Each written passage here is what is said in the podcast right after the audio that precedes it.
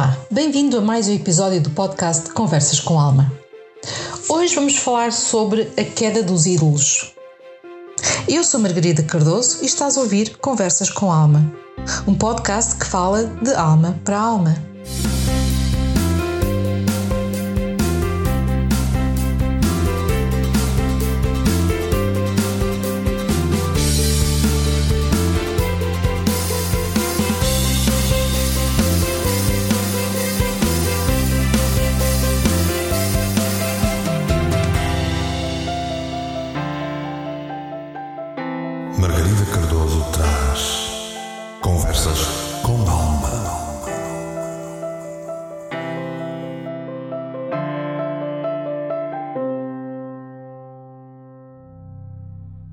Hoje vamos falar sobre a queda dos ídolos, sobre como de repente somos confrontados por notícias ou eventos que causam a queda do nosso, dos nossos ditos ídolos. Muito se tem falado nas mudanças energéticas e espirituais, da chegada do novo mundo, de uma nova realidade, a que tudo o que conhecíamos está a ser abalado ou revolucionado. E isto também se aplica às nossas crenças, àquilo que julgamos ser verdade ou àqueles que colocamos em pedestais. Pedestais religiosos, de crenças e de sabedoria.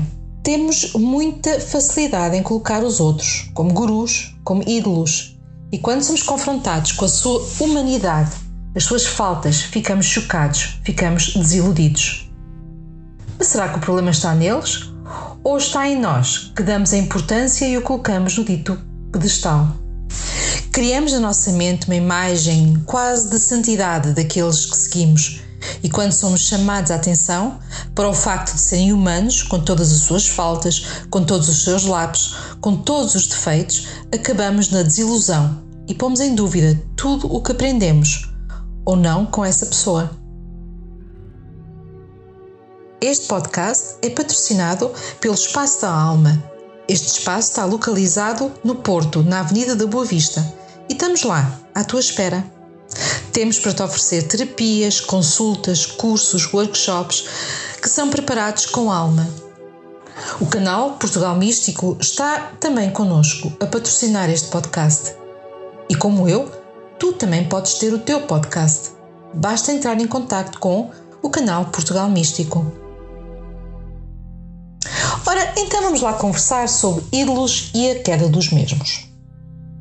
Isto este podcast ou este tema de podcast tem origem naquilo que se passou a semana passada com as notícias sobre o Dalai Lama e fez-me pensar sobre os ídolos e sobre a queda dos ídolos e porquê que nós os colocamos como ídolos. E foi por isso que eu decidi trazer este tema aqui no Conversas com Alma. Então, quantas vezes estamos a passar por uma situação difícil ou estamos em busca de orientação por uma situação que sai completamente da nossa esfera de entendimento? E é nessa altura que vamos em busca do apoio de novos caminhos, de novas orientações e que encontramos aquela pessoa, aquele mestre, aquele guia que está lá com a palavra certa, o apoio necessário. E tudo que ele ou ela nos diz faz sentido, passamos a seguir a sua orientação e os seus ensinamentos lentamente mudamos a nossa vida e sentimos que tudo está no caminho certo e que esta mudança positiva se deve àquela pessoa que nos levou a ter novas crenças, novas formas de ver a vida. E muito, mas muito lentamente acabamos por idolatrar a pessoa em questão e a colocamos no pedestal. Ela passa a ser o nosso guru, aquele que sabe tudo, aquele que é quase perfeito. Não vemos as suas falhas, não vemos o seu lado humano, só vemos a sua santidade, a sua capacidade para não fazer nada de mal. Colocamos essa pessoa de tal forma no pedestal que achamos quase que é um santo, que é algo de fantástico nos apareceu. E esquecemos que muito do trabalho de mudança que foi feito, muito do caminho e a nossa mudança, sim, deve-se ao apoio deles, mas também deve-se ao nosso trabalho, deve-se à nossa capacidade de mudar e de querer mudar. Mas como nos sentimos uh, inferiores, como nos sentimos uh, sem sabedoria, então acabamos por colocar essa pessoa num pedestal colocá-los como ídolos. E estas pessoas tanto podem ser aquele terapeuta que ajuda, como pode ser aquele professor na escola que me ajuda, como pode ser um líder religioso, como pode ser um líder de uma seita, como pode ser um, um escritor, um, um, um médico, seja que for. É sempre alguém que nós vemos que tem uma sabedoria diferente. E é alguém em que todos à nossa volta também olham para ele como um ídolo. Então aí ele transforma-se no ídolo, transforma-se no ser quase que perfeito, o ser de luz, por assim dizer. E quantas vezes passamos a nossa fé de uma pessoa ou de um culto para outra pessoa ou outro culto? Quantas vezes nós saímos de uma religião e passamos para outra, para outra crença, para outra maneira de ser. Pode não ser chamada religião, pode ser só uma, um, um, um grupo ou uma forma de estar, mas vai dar tudo ao mesmo. E fazemos esta mudança sem pensar em que aquilo que mais criticamos é aquilo que efetivamente vamos repetir outra vez. Aquilo para onde queríamos fugir é aquilo que vamos entrar outra vez dentro. Exemplos: muitos de nós criticamos o lado controlador da igreja, especialmente a igreja católica. E como influenciou, influencia os crentes, e como os crentes acabam por ter uma fé e, e, e são, são quase dominados ou controlados pela dita igreja. Então viramos as costas à igreja, viramos eh, as costas àquele sistema e vamos em busca de algo novo. E encontramos outra fé ou outra forma de ser. E acabamos por dar esse mesmo poder que nós queremos fugir dele, entregamos a esse, esse grupo, a esse líder, hum, a essa fé. Mas só que desta vez não foi imposto, desta vez não foi algo que os nossos antepassados nos impuseram, desta, desta vez eu escolhi voluntariamente criar um guru. Eu escolhi eh, voluntariamente seguir cegamente uma, um ensinamento. E nós achamos que estamos a fazer a grande mudança, mas na realidade está longe disto. Sim, entramos sem vendas e até podemos estar sem vendas, mas acabamos por colocar palas que só deixam ver o que queremos, o que achamos que é fantástico na pessoa ou no culto ou na terapia ou seja o que for que estamos a seguir naquele momento. Criar ídolos ou gurus não tem nada de mal, se fizer sentido para nós e se isto nos ajudar. Mas o mais importante não é colocar em pedestais que são irrealistas. O mais importante não é colocar aquela pessoa num patamar que é totalmente irrealista e só imaginado por nós. Eles ou elas são pessoas como eu e como você e como qualquer outra pessoa, não são santos. Podem ter mais sabedoria, mais conhecimento, mas não são santos. São humanos. Também eles ou elas já passaram por situações negativas na vida, possivelmente já fizeram algo que se arrependeram ou que pode vir ao de cima mais tarde e até os marcar ou influenciar negativamente. São humanos. Podem correr risco da tentação e certamente podem ser influenciados a fazerem algo que os vai deitar abaixo. O problema é quando os colocamos lá no alto, bem alto, e as coisas acontecem, acabamos por sentir a desilusão, sentimos defraudados, enganados e muitas das vezes sem chão. E acabamos por dizer: Mas como é que ele ou ela pode fazer isto ou aquilo? Então eles não eram perfeitos, então eles não tinham conhecimento todo, então eles não eram sábios e iluminados. Como é que eles conseguiram fazer isto? Não, eles não eram perfeitos. Eles não são perfeitos. Eles não eram totalmente sábios e iluminados. Eles eram, sim, seres humanos. E quando isto acontece, agimos ou reagimos de duas formas. A primeira, encontramos desculpas pelo comportamento, tentamos desculpar uh, e, se possível, até tentamos culpar os outros. Ai, eles não entendem o que é que ele, porque é que ele fez isto. Ai, eles não sabem porque é que ele fez isto. E dizemos que foram os outros que os desencaminharam, ou então que não souberam ler ou entender o que a pessoa estava a fazer. Ou então eles eram eles são tão bons, tão santos, tão sábios, que até fizeram isto não por maldade, mas sim com inocência, e sim com amor. Então tentamos desculpar, encontrar todas as formas de desculpar a pessoa. Porquê? Porque nós não queremos sair, não queremos admitir que erramos eh, nas nossas crenças daquela pessoa. Não quer dizer que a ajuda que eles nos deram ou aquilo que aprendemos com ele, com eles, está errado. Nós é que os julgamos, nós é que os colocamos a pessoa num pedestal muito alto.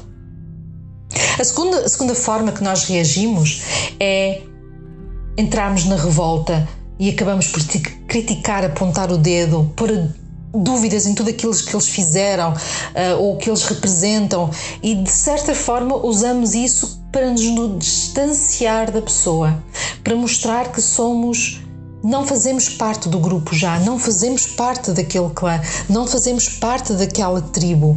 Então distanciamos-nos criticando e dizendo sim, sim, ele até fazia isto ou ela fazia aquilo. Ai, mas ele ainda fez muito mais. Então entramos numa de criticar e apontar o dedo para criar alguma salvaguarda na nossa pessoa e para nos salvaguardar a nós e para não nos sentirmos tão desfraudados.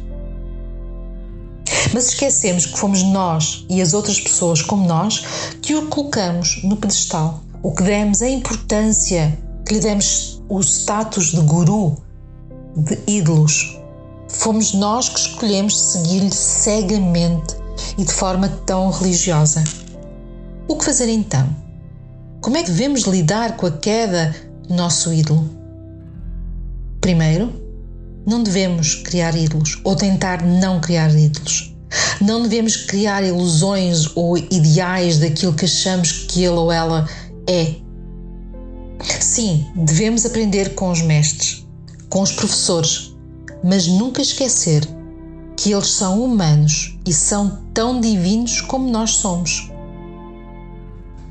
Não devemos esquecer que podemos ser e somos alunos neste momento, mas também ao mesmo tempo somos professores que eles são tão professores como também são alunos.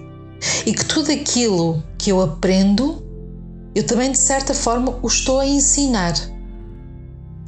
Devemos de os tratar não como ídolos ou como heróis ou como santos, mas sim como humanos que estão a fazer o seu caminho de iluminação Sim, podem saber mais do que eu neste momento, podem ter uma experiência diferente de vida, podem ter ensinamentos diferentes, mas não são santos. Não está em nós criticar ou defender o guru ou o ídolo. Eles são humanos, não temos nada que criticar ou defender. Não está em nós essa, essa, essa vertente. Estamos a ser confrontados com muitas situações e exposições. Estamos a ser chamados para ver o que até aqui estava escondido, a todos os níveis, quer a nível social, a nível político, a nível energético, a nível das fés, das religiões. Estamos a ser chamados e estamos a ser confrontados com a mudança. Quantos de nós já lemos, ouvimos ou até falamos sobre as grandes mudanças energéticas que têm acontecido? Quantos de nós temos vindo ultimamente na televisão, nas, nas redes sociais, nas notícias, as coisas a serem desvendadas, a serem desmascaradas, a serem postas no claro? Então, também temos que aceitar que o nosso guru, o nosso ídolo, aquilo em que acreditamos cegamente também pode vir a ser colocado em causa. Também tem que ver a luz do dia. Estamos a ser chamados para assumir as nossas responsabilidades.